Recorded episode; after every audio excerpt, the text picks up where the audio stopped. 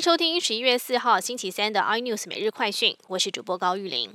美国总统大选开票如火如荼进行中，目前拜登的选举人票领先川普，但两人都没有超过两百七十票当选门槛。不过，重要的摇摆州佛罗里达由川普拿下，他也在宾州取得领先。拜登则是翻转亚利桑那州，由于还有很多邮寄选票没有开出，专家也预估大概要一两天之后才能公布正式结果。美选结果还没抵定，但双方阵营都纷纷跳出来信心喊话。拜登表示对选举结果乐观，呼吁支持者耐心等待，相信民主党正朝着胜利之路迈进。而川普也说自己一路获胜，并在佛州和宾州以及密西根等摇摆州大胜。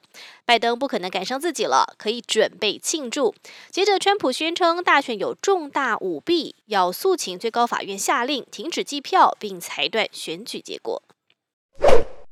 蚂蚁集团上市前两天，马云遭到中国监管单位约谈之后，原定在上海及香港挂牌计划直接喊卡。消息重挫阿里巴巴美股股价，收盘下跌百分之八点一三，市值一天之内损失了六百九十亿美元。分析指出，中国金融强监管的时代已经来临，不论企业多大无望，一切都是党给的。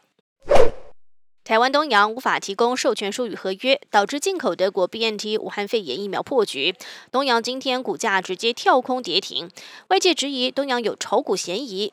指挥官陈时中回应，东洋发布的消息没有夸大不实，都是一般上市公司模式，但尽管会可以调查。影城大洗牌，国宾影城受到今年来客率大降，加上吃票风波，被发行片商抵制的影响，营运艰困，传出年底要撤出中和环球购物中心。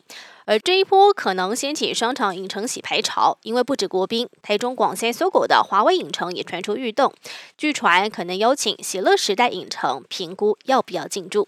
更多新闻内容，请锁定有线电视八十八 MOD 五零四 iNews 最真晚报，或上 YouTube 搜寻三零 iNews。感谢台湾最大 Podcast 公司声浪技术支持。您也可以在 Google、Apple、Spotify、KKBox 收听最新 iNews 每日快讯。